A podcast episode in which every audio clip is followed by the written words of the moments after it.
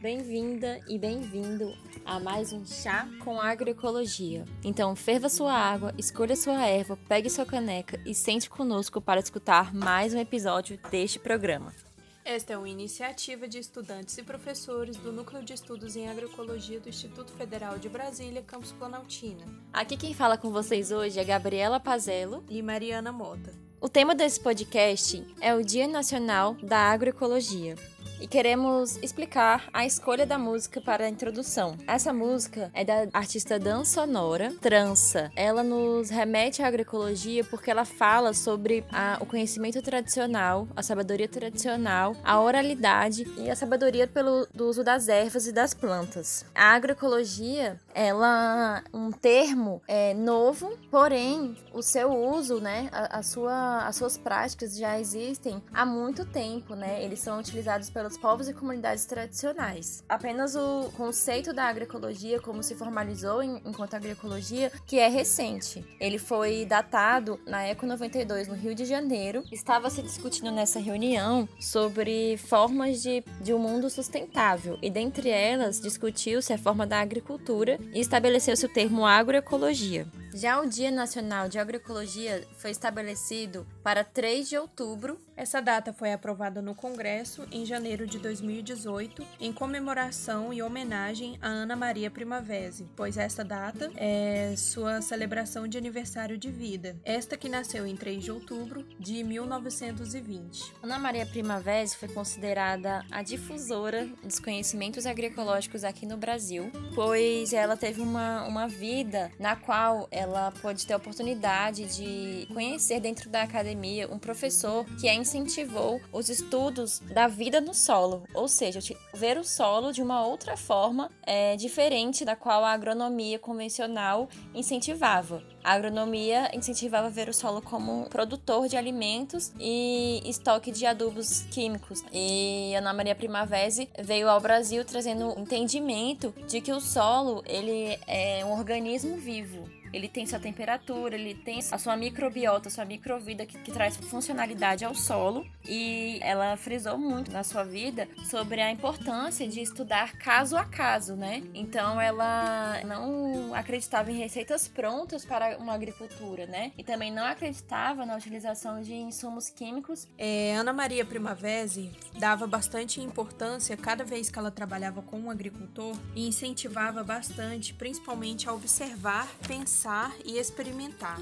Ela trabalhava de, com metodologias diferentes do que estamos acostumados dentro da academia, né? Então ela sempre estava presente e observava cada caso em que ela trabalhava. Com base nisso, nesses seus estudos e nessa sua intuição, como ela sentia o solo e todo o ambiente que ela vivia, em 1961 ela publicou seu primeiro livro, O Manejo Ecológico do Solo, que veio como uma potência assim super polêmica, com uma nova forma e novos conceitos de trabalhar a agricultura orgânica e agroecológica, né? E a polêmica desse livro também veio justamente pois a sua publicação se deu na década de 60, né? Bem na época que estava no ápice da, da Revolução Verde, né? Ou seja, da difusão dos pacotes tecnológicos para a agricultura convencional. E como na época não existia o conceito, o termo agroecologia, né? Não tinha um nome para designar a forma como ela trabalhava na agronomia. Mas é importante destacar que ela utilizava os preceitos da agroecologia, né? Ela utilizava os princípios da agroecologia, né? Que era respeitar o conhecimento tradicional, respeitar a vida no solo, respeitar todo o ambiente, né? Ela, ela tinha um olhar holístico em relação ao local que ela trabalharia, né? Trazendo mais vida ao local do que tirando vida como era imposto pela Revolução Verde, né? E Primavesi é, sempre trabalhou com os conceitos, né? De que um solo sadio, consequentemente, você terá uma planta sadia. Com base nisso, um animal ou também nós, seres humanos, sempre incluindo o ser humano dentro dessa cadeia, também sadio, porque ela acredita e nós também da agroecologia acreditamos que o ser humano não está acima e nem abaixo, está junto, interagindo em uma rede de conexão, onde todos trabalham juntos e o ser humano é mais como um agente potencializador de trabalhar essas ferramentas, né? Da gente conseguir é, otimizar e melhorar cada vez mais é, tanto a qualidade do solo e enxergando vida em tudo que a gente consegue trabalhar dentro dele. E sobre Primavera, é importante destacar também que quando ela ingressou na, na faculdade, é, ela era uma das poucas mulheres que existiam dentro do seu curso, né? Ela era uma das três mulheres dentro de um curso de agronomia. Então, a gente também tem essa questão sobre o papel da mulher na agricultura, né? Que não é apenas dentro da academia, como foi o caso de Ana Primavera, mas dentro da agricultura em geral, né? Da agricultura familiar, onde a vida na, no campo, né? O papel da mulher, ele é super importante, ele tem uma essencialidade, assim, importante para a manutenção da família, né? Para manutenção manutenção do solo e da vida naquele ambiente, mas que é desvalorizado ainda hoje, né? Na verdade, acho que a gente ainda está aprendendo a enxergar esse papel, esse trabalho tão rico e tão importante que a mulher desempenha na área rural. E a forma como a mulher é, interage com o ambiente é diferente também, porque o olhar da mulher, o feminino, ele tem uma sensibilidade maior, né? Não que apenas as mulheres tenham esse poder de sensibilidade, mas ele é mais aguçado nas mulheres, pelo fato de que na antiguidade, né, na Idade Média, onde teve as caças bruxas, muito do que as mulheres desenvolviam, né, o cuidado, é, a medicina tradicional, né, o uso de plantas e de ervas para curar, foi marginalizado, né, foi perseguido, né, mulheres foram torturadas por exercerem esse papel por uma questão questão de desenvolvimento do capitalismo, né?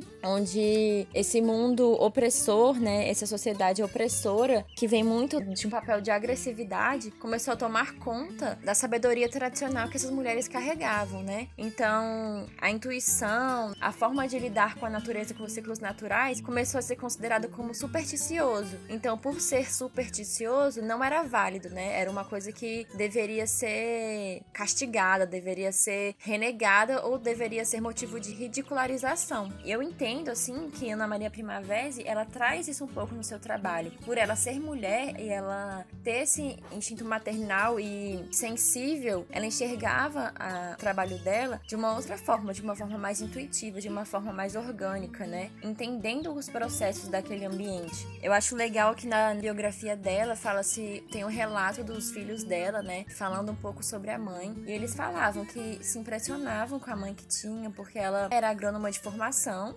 mas ela era uma mulher muito versátil, multifunções. Ela desenvolveu habilidades em diversas áreas, né? Ela era curandeira, ela era farmacêutica, ela era psicóloga, ela era cozinheira, ela era costureira, educadora dos filhos e era muito respeitada na área da agronomia também. Esse espaço que ela conquistou e ela, o nome que ela criou hoje, né? Nós conhecemos da área da agroecologia, conhecemos Ana Primavera com muito esforço e muita luta dela, porque querendo ou não, além do meio rural, mas também no campo científico, a mulher produzir conhecimento, querendo ou não, ainda é uma questão assim um pouco delicada, né? E isso a gente viu que, de acordo com o tempo, ela foi construindo e ela precisou em vários momentos se impor para conseguir ter esse lugar de fala, para realmente ter certeza daquilo que ela estava falando, né? E fizesse com que as pessoas acreditassem. É, só pelo fato, né, de ser mulher, porque já tem essa questão de você ter que criar o seu espaço ali garra mesmo. E assim, ela é uma mulher que durante a vida ela passou por tantas ocasiões que acabaram a fortalecendo, né? É, ocasiões assim extremas mesmo, né? Ela viveu na Segunda Guerra Mundial, na sua juventude, ela teve que tomar muita força para ajudar a cuidar dos irmãos, né? Ajudar a sua mãe, né? Ela perdeu dois irmãos por conta da guerra, dois irmãos muito jovens, e com isso ela desenvolveu uma maturidade assim bem precoce, né? Mas necessária para sobrevivência mesmo. E nesse meio tempo ela conheceu Arthur Primavera, né, que foi com quem ela se casou também um grande estudioso, né, da área da agronomia, e ele criou sua carreira também assim que eles vieram para o Brasil. Ele conseguiu trabalhar, enfim, enquanto ele trabalhava fora, ela também conseguiu desenvolver suas outras habilidades que ela tinha muito potencial em fazer muitas coisas. E aqui no Brasil eles criaram seus três filhos e percorreram algumas cidades de alguns estados aqui no Brasil até se estabelecerem no Rio Grande do Sul, onde assim ela acabou ficando viúva e no seu sítio ela trabalhava, conseguia trabalhar na terra, mas também fazia outras funções também como extensionista, né? E conseguiu difundir mais ainda o seu nome aqui no Brasil, fazer a sua carreira e ela era uma pessoa bastante disputada, né? Tanto no campo da extensão mesmo, de atuar como agrônoma, mas também como pesquisadora, né? É, fazendo visitas a universidades e sendo essa grande referência que é hoje, dando palestras e reproduzindo seu conhecimento, né? Ensinando para aqueles que conseguiram. É, ter a oportunidade de conhecer Ana Maria Primavera, a enxergar o campo e principalmente o solo, que era a sua maior paixão assim de, de estudos, de vida, é, que tá tudo conectado, né? Eu acho que esse é o maior legado que Ana Maria Primavera deixou para nós agroecólogos, que no campo nada está separado, né? Tudo está interligado. Então a terra é uma só com a gente, né? Então a gente conseguir entender e estudar o solo a partir deste conceito de que ele é vivo. Isso, e eu acho interessante falar sobre a vinda dela pro Brasil, né? Como ela se sentia diferente aqui no Brasil, porque tem relatos dela dizendo que ela se sentia bastante acolhida pelo povo daqui. E imagine, naquela época era muito mais difundido o conhecimento tradicional, era muito mais visível, assim, muito mais naturalizado. E ela conheceu benzedores, curandeiros, que a ajudaram também a ter uma outra, outra visão da agricultura, né? Porque teve um relato de que um, um agricultor pediu sua ajuda para acabar com lagartas de uma produção e aí nada resolvia até que o próprio agricultor chamou um benzedor da região e o benzedor foi lá e fez uma reza, usou umas ervas e conseguiu acabar com a praga, né, que estava se estabelecendo na produção dele. E ela ficou incrédula com aquilo, né, mas ela foi uma outra visão que ela teve e se abriu assim para isso aqui dentro do Brasil. E isso entra um pouco nessa questão da sensibilidade de enxergar não apenas a matéria, né, como existente, porque existem outras forças dentro do todo que também estão atuando, né, que também estão trabalhando junto conosco. E o benzimento, né, os rezadores que a Ana Maria teve também contato e pôde conhecer, são provas disso, né, que existe um, um contato com o mundo espiritual, ele tá atuando junto aqui na matéria com a gente. Tanto que durante a sua caminhada aqui no Brasil, a Ana Maria Primavera, ela teve um contato com uma grande amiga que ela conheceu conheceu, que era índia, e ela aprendeu sobre remédios do mato e ela aplicava esse conhecimento com os filhos dela e com quem precisasse também, de vizinhos, né? Quem estivesse na necessidade, a Ana Maria Primavera aplicava aqueles conhecimentos que ela tinha aprendido com esses raizeiros. E tanto que há relatos dela, né, que a cada vez que a homenageavam, né, pelo seu trabalho, pela sua carreira, pelo seu renome na área, ela sempre, com a sua humildade, ela sempre trazia isso, de que ela dizia que ela nunca trabalhou sozinha, né? Ela nunca fez nada sozinha. E nesse 3 de outubro de 2020 comemora-se o centenário de Ana Maria Primavesi, que desencarnou, né, fez sua passagem em, em janeiro de 2020, é, marcando uma perda gigantesca, né, para nós da área da agronomia, da agroecologia. Que eu não enxergo como uma perda, porque há relatos, né, tiveram homenagens para Ana Maria Primavera de que ela foi um jatobá centenário, né, ela é um jatobá centenário. E antes de de uma árvore tombar, quando ela sente que sua vida está indo, ela deixa suas sementes, né, para se reproduzir e manter a vida, né? A Ana Maria Primavera foi esse jatobá que espalhou milhares de sementes e hoje tem suas obras aí consagradas que podem nos inspirar a também a, a trabalhar de uma forma mais harmônica, né, mais integral mesmo com a natureza. Bom, diante disso, enquanto agroecólogas também, eu sinto que as pessoas que se formam em agroecologia, que estão nesse ramo, têm o dever, né? Tem uma missão, assim, é, aqui na Terra, de espalhar esse conhecimento, de entender esse conhecimento, os conceitos mesmo da agroecologia e de alguma forma conseguir mantê-los vivos dentro da área. Eu sinto que a agroecologia, né, a carreira do, do agroecólogo ainda é uma coisa que está sendo construída. Eu me sinto muito nesse processo de construção desse ramo. Mas é importantíssimo que a gente consiga manter os conceitos, né? Aquele tripé da agroecologia, de ser socialmente justo, economicamente viável e ecologicamente sustentável, da gente levar na nossa caminhada, na nossa jornada, esse entendimento né? que a gente precisa ter esse tripé para que as coisas funcionem. É, e diante dessa vastidão, né, que nós, enquanto agroecólogos, conseguimos atuar, eu consigo nos enxergar como enzimas mesmo mesmo, né? Cada um em seu lugar, em seu território, na sua especificidade, conseguir ter esse olhar, porque a partir do momento que a gente adentra ao mundo da agroecologia, né, a gente muda totalmente a nossa percepção. Dentro, diante disso, né, a atuação enquanto a gente se forma enquanto agroecólogo é, pode ser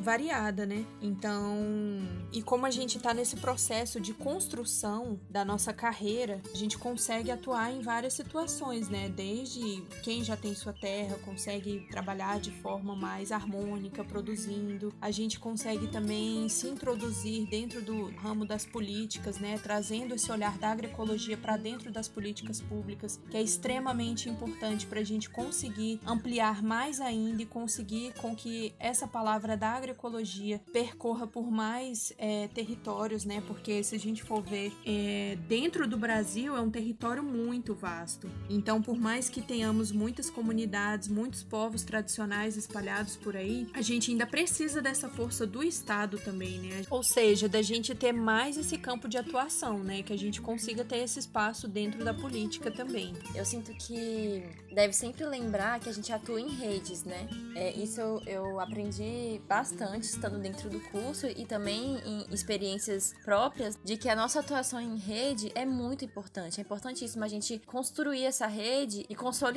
ela, né? Porque nós somos como sementes mesmo, nós estamos espalhados por aí, mas que a soma da nossa força é muito maior. Então, andando por esse Brasilzão afora aí, tem muitas experiências de, de agroecologia acontecendo, da juventude também trabalhando, da juventude voltando para o campo e voltando para o campo com esse olhar, né? De produzir de uma forma agroecológica, produzir de uma forma consciente, né? Então, esse movimento também já está acontecendo e precisa ser fortalecido.